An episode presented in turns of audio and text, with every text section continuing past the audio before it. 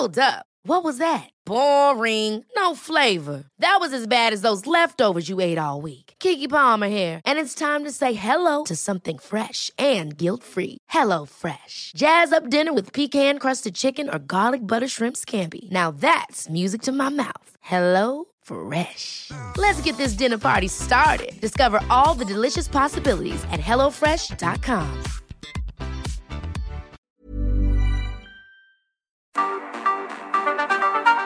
El Heraldo Radio presenta Cámara de Origen, un nuevo espacio para enterarnos del trabajo de las legisladoras y legisladores en los Congresos de México. En Cámara de Origen tiene la palabra Carlos Zúñiga Pérez.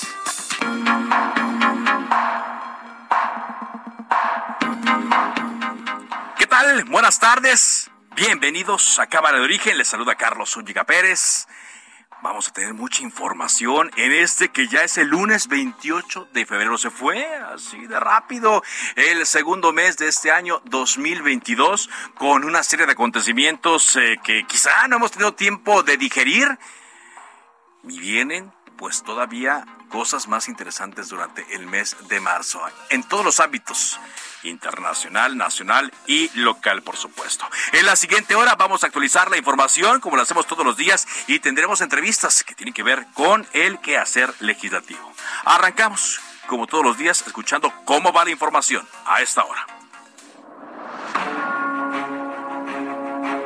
La instrucción es que si hay eh, confrontación, mejor esperar, eh, no exponer.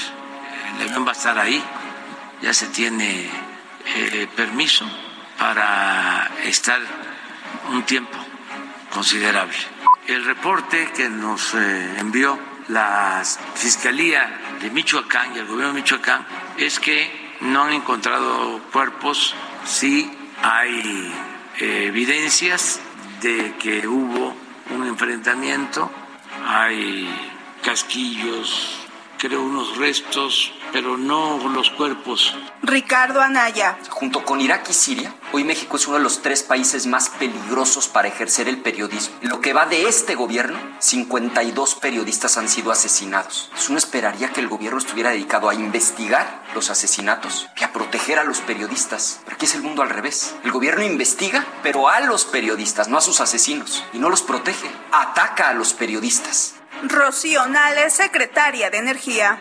Se obligó, por ejemplo, a despachar las hidroeléctricas hasta el sexto lugar, fuera de toda lógica económica, operativa y ambiental. En estos tres años, antes de presentar esta reforma, el Gobierno de México, a través de la Secretaría de Energía, tomó acciones para ajustar el sistema eléctrico y garantizar prácticas justas y benéficas para los mexicanos. Omar Fayad, gobernador de Hidalgo. Se reconoce la importancia del acceso a los servicios públicos como la luz, el agua y demás como elementos necesarios para el desarrollo como derecho humano, pues es claro que es una sociedad como la actual. No tener acceso a dichos servicios públicos tiene como consecuencia incrementar el margen de desigualdad y de carencia que existe en el país.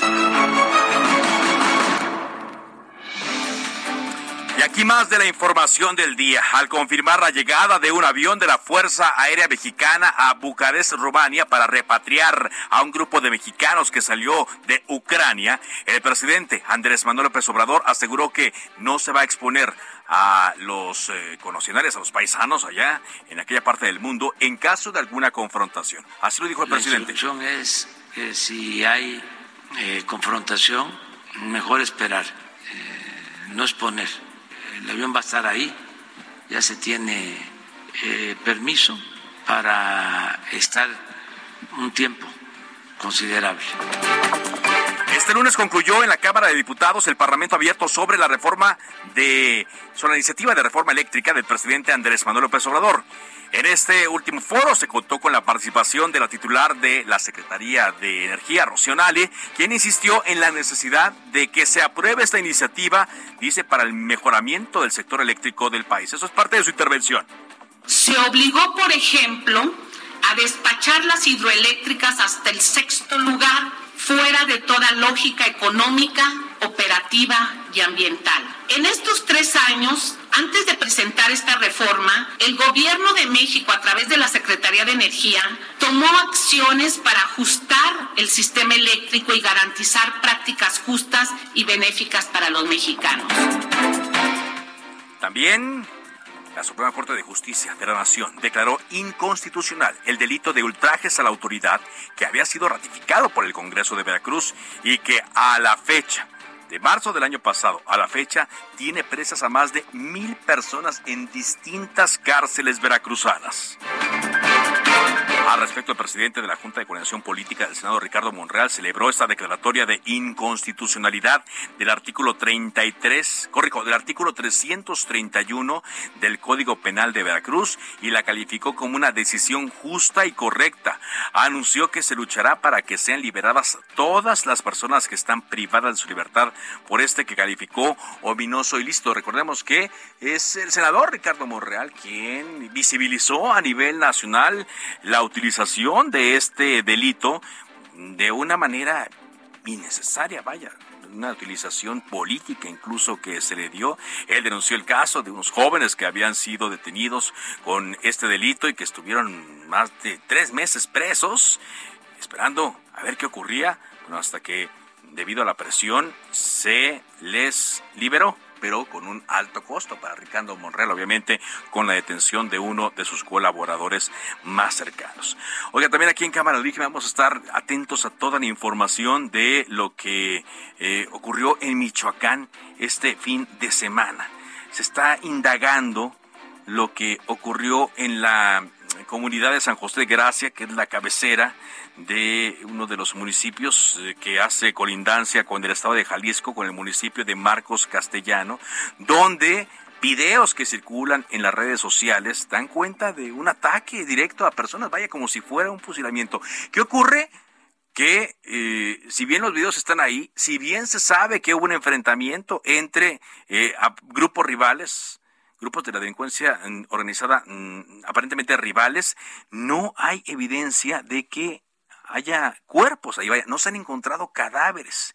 Y la Fiscalía del Estado de Michoacán dice que este hecho que ya están investigando se trata de un ajuste de cuentas entre dos grupos. El fiscal del estado de Michoacán, Adrián López Solís, informó que las investigaciones que realiza la Fiscalía apuntan a que el crimen efectivamente ocurrió en San José de Gracia, durante el funeral de una mujer identificada como Elisa, madre de un hombre llamado Alejandro, a quien apodan El Pelón. Este personaje, de acuerdo a testimonios recabados desde joven, se dedicaba a actividades delincuenciales y después se unió a un grupo criminal de Jalisco, ya todos sabemos cuál, aunque su zona de operatividad estaba en Colima. Bueno, lo que sabemos hasta ahora es que cerca de las 4 de la tarde, este grupo que llegó en unas camionetas paró frente al lugar donde se llevaba a cabo este funeral. Y de acuerdo a los videos que se han estado divulgando, particularmente en redes sociales, se ve que sacan a un grupo de personas, todavía se desconoce el número, hay quienes hablan de 10, hay quienes dicen que, que pudieron ser hasta 17, pues... Eh, se nota que les disparan, denota que los cuerpos ya después eh, no están eh, en la pared a donde fueron acorralados y solamente hay otro video en donde se alcanza a apreciar lo que podrían ser cadáveres en la batea de una camioneta. Por ahora mm, no hay muchos datos eh, adicionales.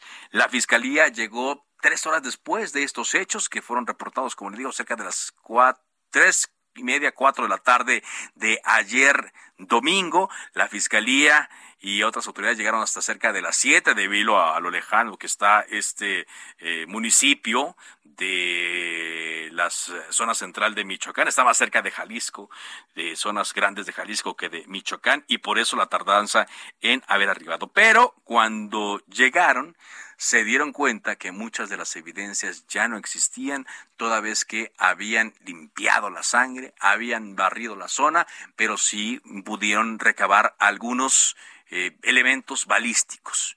Por lo tanto, las investigaciones se están complicando. Le digo, hay testimonios, hay videos, pero hasta ahora no han encontrado ningún cuerpo de alguna persona que haya resultado muerta como consecuencia de esto que ya muchos vimos. Uno de los videos quizá más terribles de los últimos años en el país, donde se aprecia la forma en la cual estas personas, como en otras épocas, fueron parte de una ejecución. Hasta ahora entonces la Fiscalía del Estado de Michoacán dice que esto se trata de un ajuste de cuentas entre dos grupos rivales y que sí podríamos estar ante una masacre en el municipio de Marcos Castellano en la comunidad de San José de Gracia. Es la información que podemos ir eh, viendo y actualizando para eh, conocer las distintas versiones, la del fiscal, la del gobernador, la del alcalde y hasta la del presidente Andrés Manuel López Obrador. Pero bueno, vamos a, tener también información en torno a el conflicto entre Ucrania y Rusia. En un momento les vamos a presentar un resumen, pero hoy eh, la jefa de gobierno, Claudia Sheinbaum, respaldó la política que el gobierno mexicano ha manejado en torno a este conflicto. Adelante, Cintia Stettin, reportera de Heraldo Media Group. Te escuchamos. Muy buenas tardes, Carlos, a y a tu auditorio. Pues la jefa de gobierno de la Ciudad de México, Claudia Sheinbaum, respaldó la política exterior que el gobierno federal ha manejado en torno al conflicto bélico entre Ucrania y Rusia. En conferencia de prensa, la mandataria capitalina dijo estar de acuerdo en que no se deben cerrar las fronteras ni vuelos provenientes de Rusia, por lo que hizo un reconocimiento al presidente Andrés Manuel López Obrador y el canciller Marcelo Ebrard, quienes tomaron y sostuvieron esta determinación. También de igual forma, pues coincidió con las autoridades federales en la condena de invasión, puesto que siempre se debe fortalecer la política exterior mexicana y la autodeterminación de los pueblos y sobre todo hacer todo por la paz. Finalmente, aplaudió el rescate que están realizando las autoridades federales de residentes mexicanos en Ucrania. En la información que tenemos, muy buenas tardes. Gracias, Cintia. Muy buenas tardes. A propósito de esto, pues hoy eh, hubo conversaciones de paz entre gobierno, eh, representantes del gobierno de eh, Rusia y representantes del gobierno de Ucrania. Esto en Bielorrusia, en la frontera de Bielorrusia con Ucrania.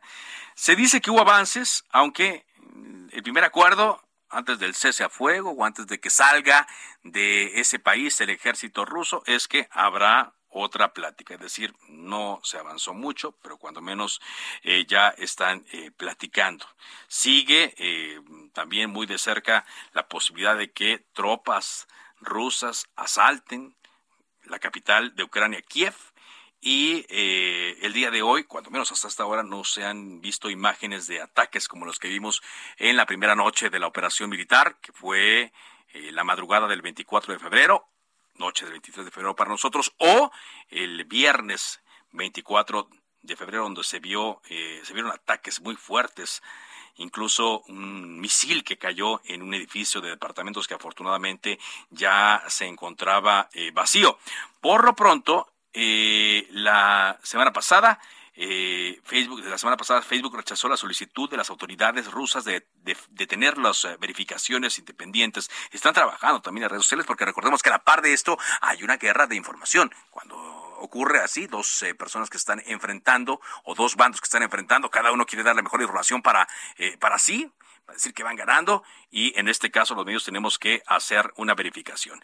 Pero lo que también está en marcha es un operativo que implementó el gobierno mexicano para rescatar a mexicanos que han salido de la zona de conflicto, en particular un avión de la Fuerza Aérea Mexicana que fue enviado a Bucarest, Rumania, como parte del equipo de militares personal de consular, personal de la Secretaría de Relaciones Exteriores y del grupo de periodistas que van cubriendo esta misión especial se encuentra Raimundo Sánchez, subdirector editorial del Heraldo de México, quien nos envía esta información desde Bucarest. Adelante, Raimundo, buenas tardes.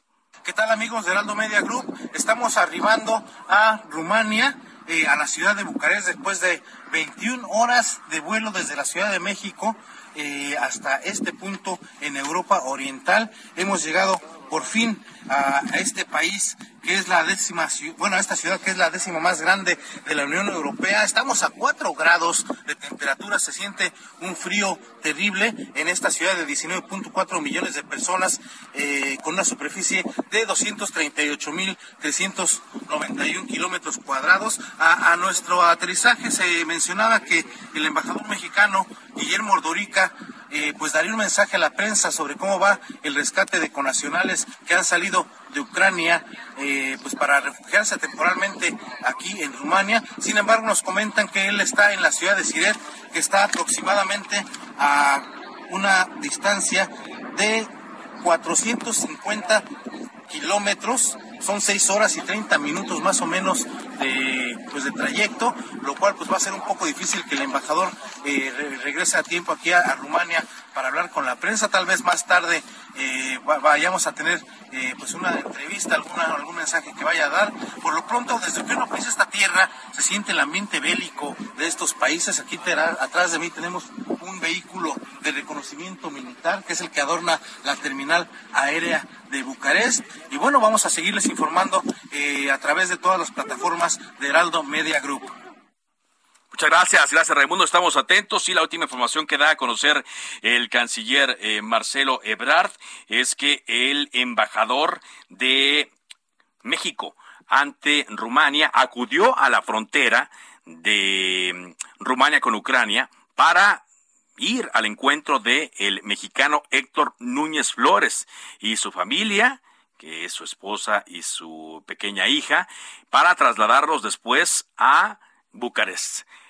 Tanto Héctor como su esposa y su bebé salieron de Kiev y pues será interesante conocer después su testimonio de la manera en la cual salieron, huyeron de Kiev, Ucrania, para llegar hacia la frontera con Rumania, cosa que está complicadísima toda vez que todos los medios de transporte están comprometidos. Una buena noticia que también dio el canciller eh, Marcelo Ebrard es que por fin otro mexicano que estaba en la frontera de Ucrania con Polonia logró salir hacia territorio polaco. Se trata de Antonio Puente, quien ya se dirige a Varsovia para reunirse con su esposa, Caterina Minisuk, y sus hijas Camila e Ivana y su hijo Antonio. Entonces, poco a poco eh, los mexicanos están saliendo. Hay otros casos en los que eh, se ha perdido la comunicación, otros casos en donde ha sido un poco más complicado el poder tener los medios, pero por lo pronto la embajadora Olga García Guillén, trabajando desde el sótano de su residencia debido a la posibilidad de ataques rusos contra la capital Kiev, está viendo la manera de poder sacarlos. También Marcelo Ebrard informó que México va a plantear el día de hoy ante la Asamblea General de la Organización de las Naciones Unidas el cese inmediato de las hostilidades en Ucrania, el establecimiento de un espacio diplomático para resolver el conflicto y el inicio inmediato de la ayuda humanitaria encabezada por la Organización de las Naciones Unidas para proteger a la población civil. Esa es la postura del gobierno eh, mexicano en torno a este eh, conflicto. En la Asamblea General se discutirá también este proyecto que se presentó ante el Consejo de Seguridad de la ONU, que impulsó mucho Estados eh, Unidos, donde se habla de las sanciones, pero donde también se pedía esta condena internacional a Rusia por el ataque en contra de Ucrania. Eh, hasta ahora, eh, a propósito de lo que decía de Rumania, se calcula que más de 32.500 personas han cruzado de Ucrania a Rumania. 32.500, entre ellas los mexicanos que van a ser traídos a la ciudad. Y en total, más de medio millón de personas han logrado salir de Ucrania hacia otros eh, países, según informó el alto comisionado de las Naciones Unidas para los Refugiados, Filippo Grandi. Hungría ya recibió a 84 mil refugiados, Moldavia a más de 36 mil y Rumania y Eslovaquia a cerca de 30 mil.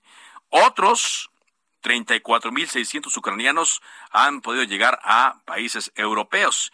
Los ucranianos no necesitan visa para entrar en la Unión Europea o en Suiza, por ejemplo. Por lo tanto, eh, la, información estará fluyendo. Éxito para esta misión de mexicanos que va a poder regresar, quizá también acompañados de otros eh, eh, latinoamericanos a los cuales se quiere trasladar desde la zona de Ucrania, corrijo, desde la zona de Rumania.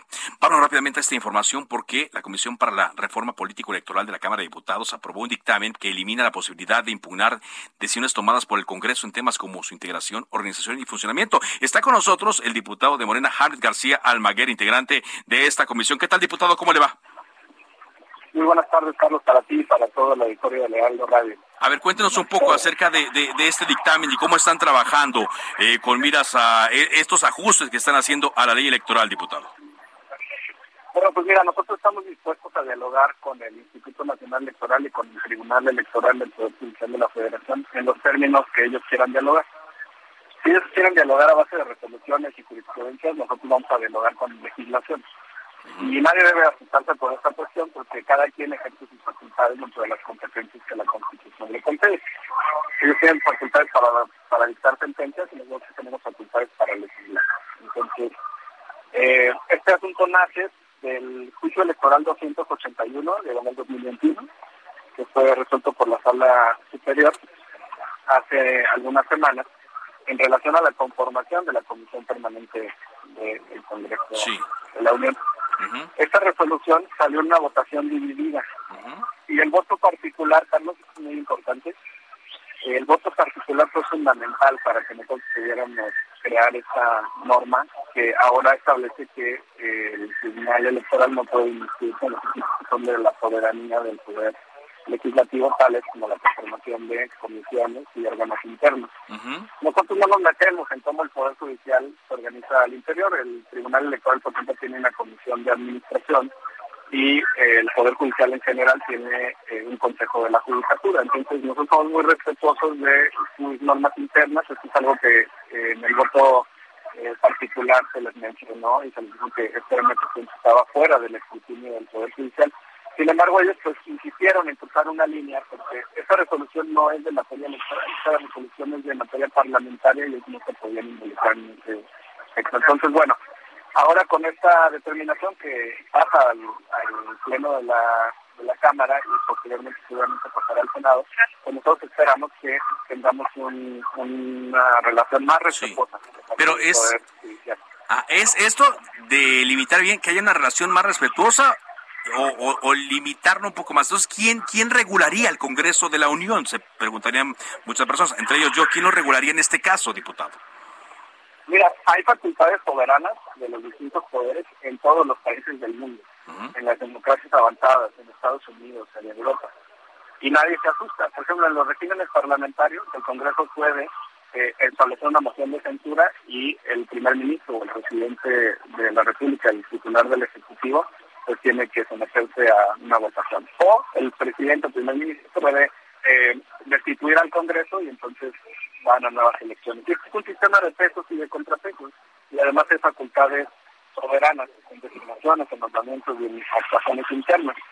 Hay actos, por ejemplo, que son inatacables y que están en la ley de amparo, causales de manifiesta y dudable improcedencia, y lo que se estableció acá es algo similar. En la Ley General del Sistema de Impugnación queda como una causal de improcedencia cuando se quiere impugnar un acuerdo de los órganos de gobierno de la Cámara para su funcionamiento interno. Entonces, nadie tiene que asustarse, es parte también de los pesos y contrapesos que tengamos facultades exclusivas en las que los demás poderes no puedan intervenir. ¿Por qué, Carlos? Porque si no, siempre habría un poder que está por encima del otro, y eso no es lo que pretendió la Constitución. Los poderes son iguales sí. Bueno, eso sí, estamos enterados y, se entiende, ¿no? Aunque siempre está discusión y más en estos tiempos polarizados sobre si un poder se está sometiendo a otro viceversa. Eh, y también eh, hemos visto que eh, en algunos temas pues ha habido un trabajo coordinado entre el Poder Judicial y los, los órganos legislativos. Esto que usted dice ya se aprobó en comisiones, tiene que ir a, ante el Pleno, pero mm, no necesitan mayoría, solamente de la mayoría simple. Fíjate que no se refiere a la mayoría simple, pero hay una, hay una cuestión que es importante recalcar. Esta votación salió de la comisión con el apoyo de los legisladores del PRI. Okay. Entonces, si, si se repitiera esa votación en el Pleno, como ocurrió, por ejemplo, en el tema de la devolución de recursos, sí. que esa reforma no solamente está aprobada por Morena, PP y Verde, sino además por el PRI. Esta sería una segunda ocasión en la que el PRI nos está acompañando, lo cual además es pues, un muy buen síntoma de cara a la discusión de reformas constitucionales, porque si juntan los votos de Morena, PT, Verde y PRI, está del otro lado el tema de la mayoría calificada de dos terceras partes, que aunque no lo requerimos eh, para una votación de, legislación secundaria, pues nos da mucho gusto que nos hayan acompañado en comisiones y esperamos que lo hagan en el pleno. Ante el Pleno, sí. Que bueno, ya, ya se vio e-, ese acompañamiento y muchos esperarían que también los van a acompañar en el tema de la reforma eléctrica. Pero bueno, ese es otro cantar del cual hablaremos más adelante. Le agradezco por lo pronto que nos haya tomado esta llamada, diputado. Muchas gracias, Carlos. Comentarte que el discurso que dio hoy el gobernador Fayad y el presidente de la Junta de Coordinación Política, el diputado Moreira, nos permite advertir que hay un ánimo de colaboración con el PRI respecto a la iniciativa presidencial y también nos muy contentos. Muy bien. Muchas gracias, diputado. Hasta luego, muy buenas tardes. Hasta luego. Bueno, pues ah, interesante ahí el asunto. Yo ya lo escribí, lo decía la semana pasada, lo escribí en mi columna que se llama Acceso Libre, se publica los sábados en las páginas de El Heraldo de México, que pareciera que hay un acuerdo ¿eh? entre el PRI y Morena para que dejen al PRI ganar Hidalgo y se apruebe la reforma eléctrica. Pareciera que con esto que dijo el diputado James de lo que pasó hoy con Fayad y con Moreira puede ser. Una pausa, regresamos.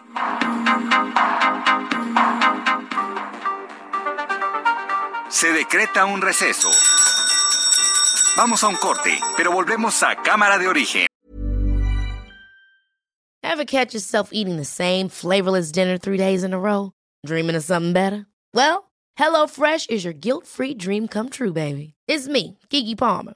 Let's wake up those taste buds with hot, juicy pecan-crusted chicken or garlic butter shrimp scampi. Mm. Hello Fresh. Stop dreaming of all the delicious possibilities and dig in at HelloFresh.com. Let's get this dinner party started.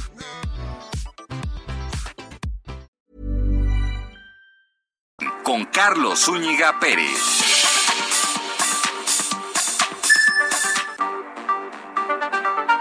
Se reanuda la sesión. Volvemos a Cámara de Origen con Carlos Zúñiga Pérez.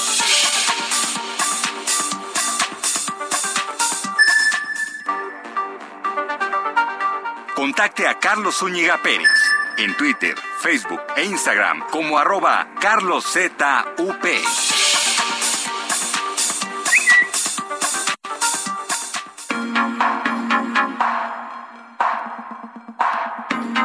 Avanzamos con la información en Cámara de Origen cuando son las 4 de la tarde con 30 minutos. Desde hace semanas hemos estado hablando aquí sobre un delito que fue utilizado en Veracruz quizá con tintes políticos, eh, quizá como venganza, vaya, mal aplicado, que es el delito de ultrajes a la autoridad. Este delito fue reformado a instancias del actual gobierno en Veracruz, que encabeza el morenista Cuitlagua García. Pues hoy se anunció que la Suprema Corte de Justicia invalida este delito de ultrajes a la autoridad establecido en el Código Penal del Estado de Veracruz. Diana Martínez con el reporte. Adelante, Diana. Así es, Carlos. Buenas tardes. Pues la Suprema Corte de Justicia de la Nación invalidó este delito de ultrajes a la autoridad que está establecido en el Código Penal de Veracruz. Fueron dos acciones de inconstitucionalidad las que revisó el máximo tribunal del país, que fueron presentadas por diputados locales y por la Comisión de Derechos Humanos eh, de Veracruz. Por mayoría de diez votos, la Corte declaró inconstitucional el artículo 331 de este Código Estatal que establece una pena de prisión de seis meses a dos años a quien amenace o agreda a un servidor público en el momento de ejercer sus funciones o con motivo de ellas. Esta sanción se incrementa de cinco a siete años de cárcel si, esa conducta se realiza con violencia o por una o más personas armadas o portando instrumentos peligrosos. De acuerdo con la Corte, este delito viola el derecho a la libertad de expresión porque se pueden castigar diversas conductas consideradas agresiones o amenazas y también eh, vulnera el principio de, de taxatividad porque no se establecen claramente las conductas sancionadas. El proyecto fue elaborado por el ministro Jorge Mario Pardo Rebolledo, quien planteó que esa norma es violatoria a la libertad de expresión. Y en, las posturas de los ministros, la, ministra Yasmín Esquivel Moza señaló que este tipo penal pues eh, viola el principio de taxatividad porque se utilizan dos expresiones que no definen con precisión las conductas sancionadas. Coincidió con otros ministros como Luis María Aguilar en que eh, ya existen precedentes de invalidez de este delito. Bueno, también la ministra Norma Piña dijo que este tipo penal puede incluir indebidamente discursos tutelados por la libertad de expresión, especialmente cuando se hace crítica política o bien a través de, del periodismo. El senador Ricardo Monreal destacó también, eh, luego de esta resolución, pues que el siguiente paso es luchar porque las personas presas por este delito sean liberadas y mañana eh, el máximo tribunal del país dará a conocer cuáles son los efectos de esta resolución que, bueno, podrían incluir que las personas acusadas por este delito salgan de prisión, Carlos. Bueno, pues sí, e, ese es lo que lo que pasaría, ¿no? De acuerdo a lo que ya hemos visto con otras experiencias eh, de la Suprema Corte de Justicia de la Nación, en el momento en el cual este estos delitos eh, se declaran inconstitucionales, las personas tendrían que salir porque ya no existe motivo para que estén en la cárcel. No sabemos si estamos indagando, no sabemos si este va a ser así el caso en Veracruz, de que sea de forma inmediata, porque recordemos también que quienes están presos podrían tener eh, otros delitos, pero otros delitos pero por lo pronto por este ya no deberían procesarlos. Gracias Diana por esta información. Buena tarde.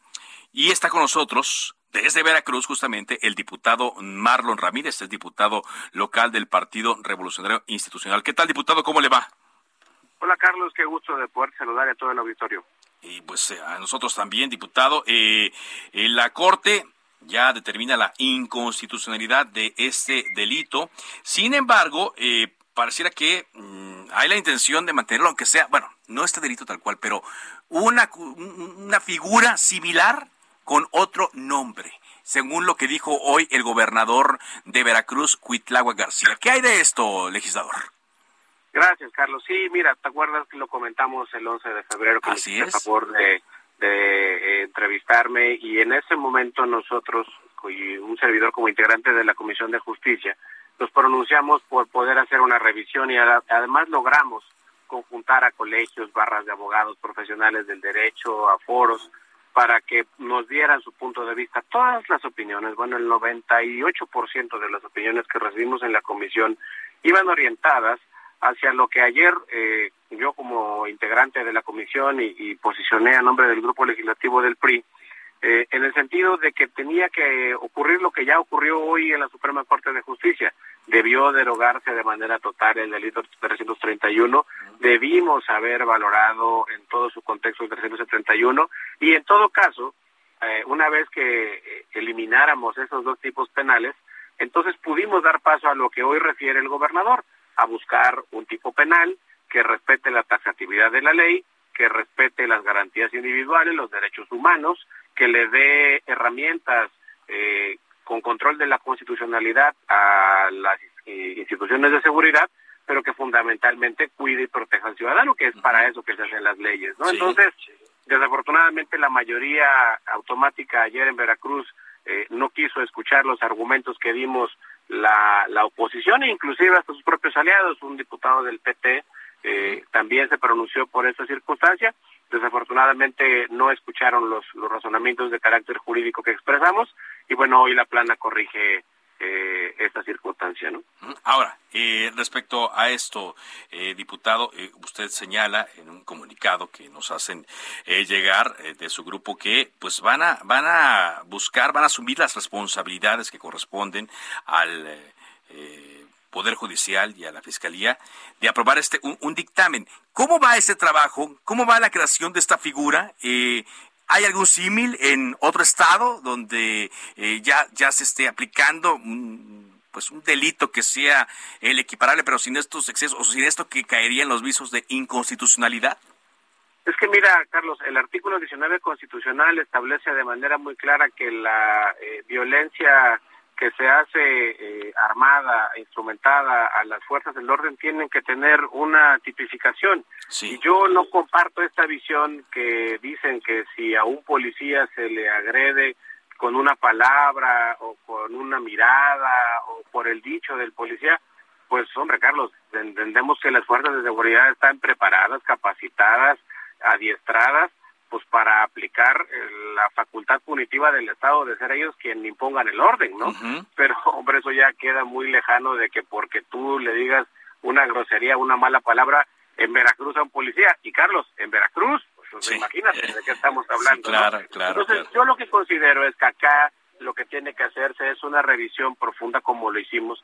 Debemos de aprovechar la buena voluntad de los colegios, de las barras de abogados, de los profesionales del derecho que mostraron su anuencia a encontrar lo que hoy dice el gobernador y lo que dice el artículo 19 de la Constitución, un tipo penal que cuide todas estas aristas que ya te acabo de comentar, que sea constitucional, que sea taxativo, que respete las garantías individuales, que respete la, presunción de inocencia fundamentalmente, ¿no? Así es. Ahora, el hecho es que eh, todo el mundo indica que se utilizó de manera política este delito. Lo que no sé, y alguien me lo decía, digo, si es de manera política, van a poder utilizar otro, otro delito eh, en exceso eh, o, un, o tipificar quizá una conducta de la manera en la que no fuera correcta. Vaya, si hay un gobierno que quiere hacerlo de esta manera, pues lo podría hacer. Eh, pero en este caso, pues se supone que tenemos una fiscalía autónoma, ¿no? O en los, los papeles, mi querido Carlos. Pero mira, finalmente tú acabas de dar en mi clavo de lo que hoy el propio gobernador de Veracruz refería. Él dice que la Corte le enmendó la plana al PRI, al PAN y al Movimiento Ciudadano antes Convergencia porque el delito nació en una modificación constitucional que se dio en el año 2003. Sí, solamente que la modificación que se hizo el año anterior, el 2021, agregó las agravantes. Y también vale la pena decir que durante los foros que tuvimos con los profesionales del derecho, fueron muy claros de decir que durante todo el periodo de vigencia del 2003 hasta el 2011, solamente se promovió un solo amparo por el uso que se le dio a ese delito. Un solo amparo, un solo juicio de amparo en prácticamente 19 años.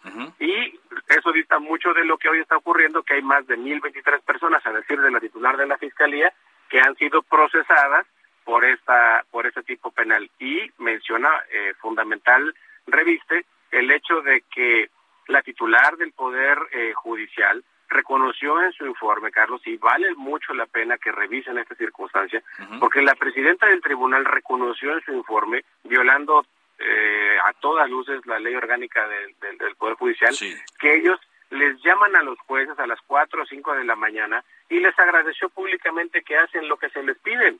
El juzgador tiene la facultad y la libertad de poder emitir sus determinaciones porque para eso es un poder judicial y para eso están los jueces. Entonces, cuando vemos todo lo que está ocurriendo en el contexto, es el posicionamiento que yo sí eh, hacía a mis compañeros diputados y diputadas el día de ayer. No puede ser posible que el titular del Poder Ejecutivo pretenda tener subordinado a un órgano constitucional autónomo. Ambos tienen su origen y fundamento en la Constitución. No puede ser posible que la presidenta del tribunal reconozca que interfiere en la acción de los jueces. Y todavía más grave es que un integrante de la legislatura, en un proyecto de iniciativa que envía a la, a la comisión permanente del pasado viernes, en los transitorios segundo y tercero, sugiera que no se le aplique el beneficio del principio de retroactividad de la ley, que cuando es para el beneficio del reo sí se puede aplicar. Entonces, eso es todo lo que está ah. ocurriendo en este momento. Justamente eso es lo que le quería preguntar. Estoy platicando con el diputado Marlon Ramírez, eh, diputado local del PRI en Veracruz, integrante de la Comisión de Justicia. ¿Qué va a pasar con las personas que estaban acusadas de este delito?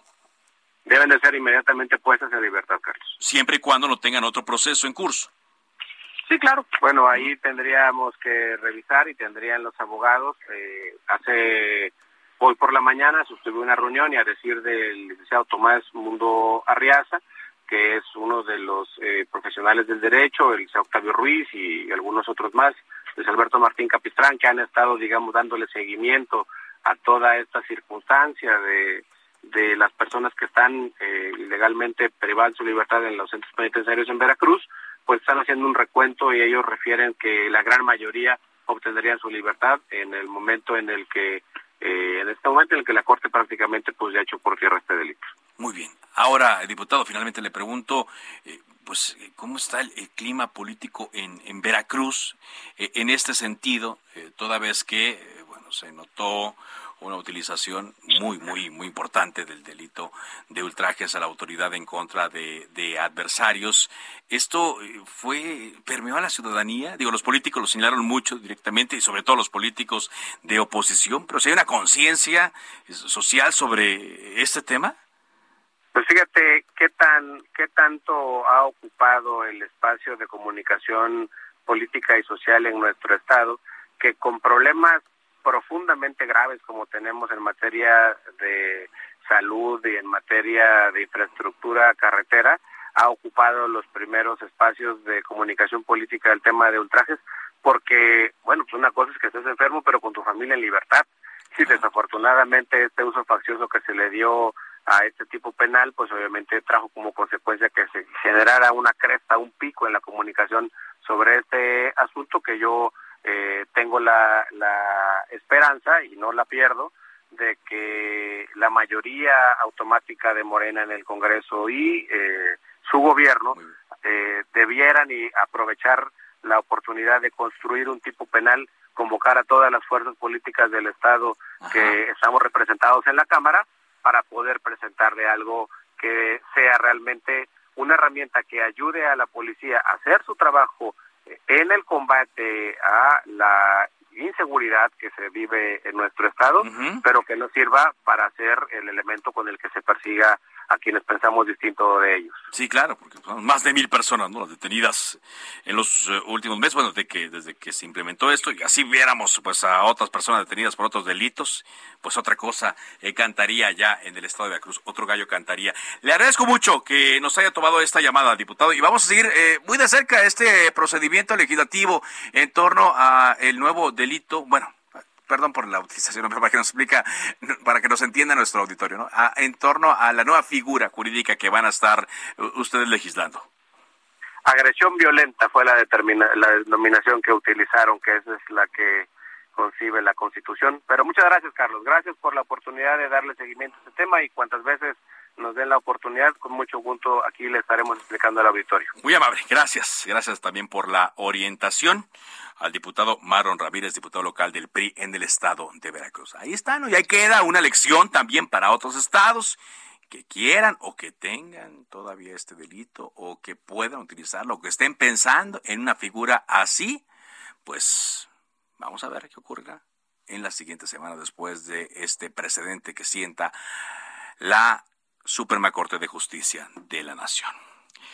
Bueno, vamos a otras noticias. Ayer eh, comenzó a circular la información acerca del posible destino del exdiputado de San Luis Potosí, Pedro César Carrizales, alias El Miji. Recordemos que él está reportado como desaparecido desde principios de este mes de febrero y ayer había trascendido que eh, su cuerpo eh, había sido encontrado calcinado por un accidente automovilístico aparentemente en la frontera entre Nuevo León y Tamaulipas, pero hoy en un comunicado conjunto varias fiscalías eh, notificaron que pues están indagando, están viendo qué pudo haber ocurrido con Pedro Sarcarizales, alias El Mijis. Carlos Juárez, el corresponsal de Heraldo de México en Tamaulipas, nos tiene de información. Adelante, Carlos, te escuchamos.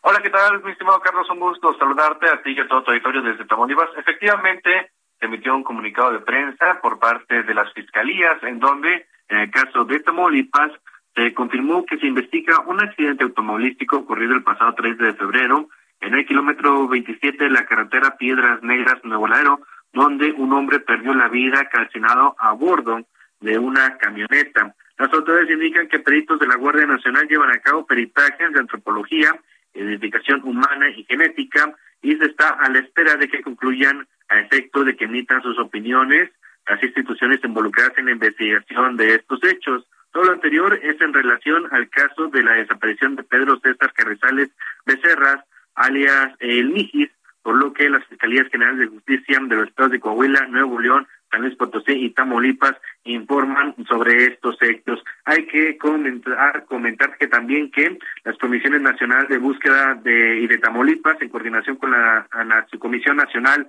Antisecuestros y la Unidad Especializada en el Combate de Secuestros de Tamaulipas, durante la semana del 14 al 18 de febrero desarrollaron operativos de búsqueda en brechas y carreteras limítrofes entre los estados de Coahuila, Nuevo León y Tamaulipas, así como en los lugares de que manera preliminar arrojaron la información de un análisis de llamadas y conectividad del teléfono de Pedro Carrizales. Hay que destacar, Carlos, que efectivamente el pasado 3 de febrero, a la altura de lo que viene siendo el kilómetro 27 cerca de Colombia, Nuevo León, esto en Dorado, Tamaulipas, eh, se murió una persona, una persona a bordo de una camioneta y el cuerpo hasta este momento no ha sido identificado. Incluso estuvo hasta este viernes en el servicio médico forense de esta ciudad fronteriza y fue trasladado a Ciudad Victoria, esto con información que nos han emitido algunas fuentes de la Fiscalía General de Justicia del Estado. Efectivamente, pues una persona murió a bordo de esta camioneta, era de color roja, pero hasta el momento no está confirmada la identidad de la víctima mortal, por lo que se podría sospechar o las autoridades creen que pueden encontrar algo relacionado a Pedro Carrizales. Carlos, es la información. Muy bien, muchas gracias eh, por, por esta información. Carlos Juárez desde Tamaulipas. Y esto pues puede tardar. Recordemos que eh, aplicar exámenes eh, de ADN a un cuerpo tarda su tiempo y si estamos hablando de un cuerpo que estaría en las condiciones en las que fue encontrado este luego de un accidente en el cual pues quedó calcinado tardaría un poco más. Lo que dicen las fiscalías es no, no podemos asegurar por ahora que se trate de el, em, el cuerpo de Pedro César Carrizales, pero estamos haciendo todas las investigaciones eh, correspondientes para poder determinarlo o eh, poder desmentir. Es eh, lo que señalan en esta y es comunicado conjunto que hacen las fiscalías de los estados de Nuevo León, de San Luis Potosí y de Tamaulipas. Así es que vamos a estar atentos también a esta información. Y bien, se llama la atención, ¿no? Como con tanta tecnología, eh, cosas como esta de Pedro César Carrizales, el Mijis, o la de Michoacán, de la que le hablaba yo hace rato, de la presunta ejecución sumaria de 17 personas, no se pueden eh, determinar rápido. Pues sí, a veces las cosas se complican y... Eh, se, enfrentan obstáculos que atrasan la información. Más que para nosotros, los medios, pues para las familias de las eh, personas eh, involucradas en este tipo de hechos. Bueno, pues eh, estamos revisando la última información que se está llevando a cabo en torno a la confrontación entre Rusia y Ucrania acaba de colocar un mensaje en su cuenta de Twitter el secretario de Estado de Estados Unidos, Anthony Blinken, informando que eh, habló con el ministro de Asuntos Exteriores de eh, Holanda para discutir la respuesta coordinada a la guerra premeditada, dice, no provocada, injustificada de Rusia contra Ucrania. Las acciones de Putin han unido a los líderes mundiales con indignación y estamos actuando en unidad para imponer una respuesta más fuerte la respuesta más fuerte posible, dice Anthony Blinken en un mensaje de Twitter que colocó a las 4 de la tarde con 32 minutos. A propósito de esto, hoy en su participación en el último foro del Parlamento abierto en torno a la reforma eléctrica, la eh, secretaria de Energía, Rocío Nale, dijo que ante este conflicto, el gobierno federal tomó la decisión de garantizar y priorizar eh, primero el abasto interno y eh, de, esta forma buscarán que México no se vea afectado por este conflicto en cuanto a la producción, en cuanto a la disponibilidad de energéticos. Pero justamente Elia Castillo siguió este último foro del Parlamento abierto, donde se esperaba, por cierto, que fueran algunos gobernadores de oposición, solamente fue el del PAN, Mauricio Curi, y Omar Fayad, del estado de Hidalgo, del PRI. Cuéntanos más sobre esto, Elia, te escuchamos. Muy buenas tardes, Carlos. Te saludo con gusto. Así es, eh, este lunes, durante el último foro del Parlamento Abierto sobre la propuesta presidencial de reforma eléctrica, la secretaria de Energía, Rocío le aseguró que ante el conflicto bélico entre Rusia y Ucrania, el gobierno federal tomó la decisión de garantizar y priorizar primero el abastecimiento interno. Añadió que en medio de este problema que repercute a nivel mundial, todas las naciones actúan con cautela y toman medidas de protección. La secretaria señaló que el sector energético es fundamental en, eh, en medio de esta guerra entre ambas naciones europeas. Destacó que la producción y exportación que hace Rusia en diferentes mercados es importante. Entre eh, los que más destacan o los productos que más destacan es el tema de energía que está destinado principalmente a países europeos, Carlos.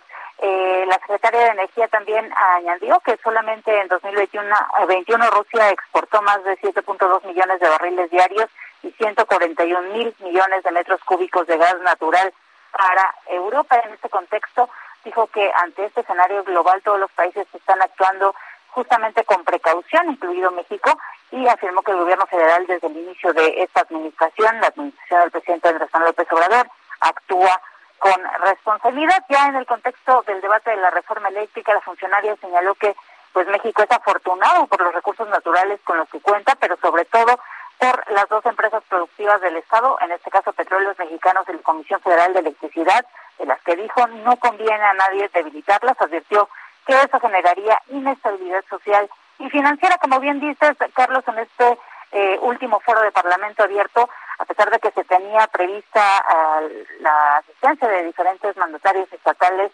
principalmente emanados de Morena y también de alcaldes de eh, todas las expresiones políticas. Únicamente asistieron cinco gobernadores, cuatro de Morena, uno del PRI, en este caso Omar Fayad, en su calidad de presidente de la eh, de la CONAGO. Eh, los los funcionarios, los, los gobernadores morenistas, pues se pronunciaron a favor de la aprobación de esta reforma eléctrica eh, propuesta por el titular del Ejecutivo. En tanto, Carlos, te comento que Omar Fayad presentó, anunció que presentará una iniciativa de reforma constitucional ante el Congreso del Estado a fin de que pues la haga llegar a la Cámara de Diputados para elevar a rango constitucional el derecho humano a una energía sustentable, es decir, energías limpias que de alguna manera contraviene esta iniciativa del presidente Andrés Manuel López mm. Obrador. Oye, y en todo eh, caso, ¿dijeron algo los eh, eh, coordinadores al concluir estos foros? ¿Ya dieron luz de cuándo podrían discutirlo, Elia? Bueno, es que siguen en la misma posición, Carlos, mientras Morena asegura que luego de estos foros iniciará ya pues el, el análisis del Parlamento abierto y se iniciará la discusión a finales de marzo, pues las fracciones de oposición, entre ellos el PRI, pues aseguran que eh, se tiene que analizar la propuesta y que no se va a aprobar en sus términos. En caso de que no haya entonces modificaciones a esta iniciativa, pues no se aprobará. Y como ya sabe, bueno, ya ha anunciado Morena, no habrá cambios, no se le moverá una coma al momento a esta propuesta. Bueno, pues siguen en suspenso entonces. Muchas gracias, Elia. Muy buena tarde. Atentos a lo que ocurra mañana ya en la sesión, a ver de qué eh, modo, de qué mm, humor van los eh, diputados. Es todo por ahora. Siga en Heraldo Radio. Gracias.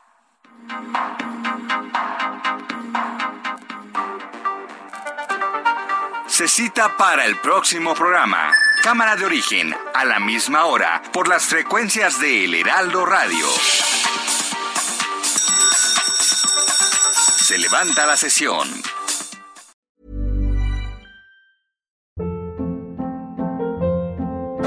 Hold up. What was that? Boring. No flavor. That was as bad as those leftovers you ate all week. Kiki Palmer here, and it's time to say hello to something fresh and guilt-free. Hello Fresh. Jazz up dinner with pecan-crusted chicken or garlic butter shrimp scampi. Now that's music to my mouth. Hello Fresh. Let's get this dinner party started. Discover all the delicious possibilities at hellofresh.com.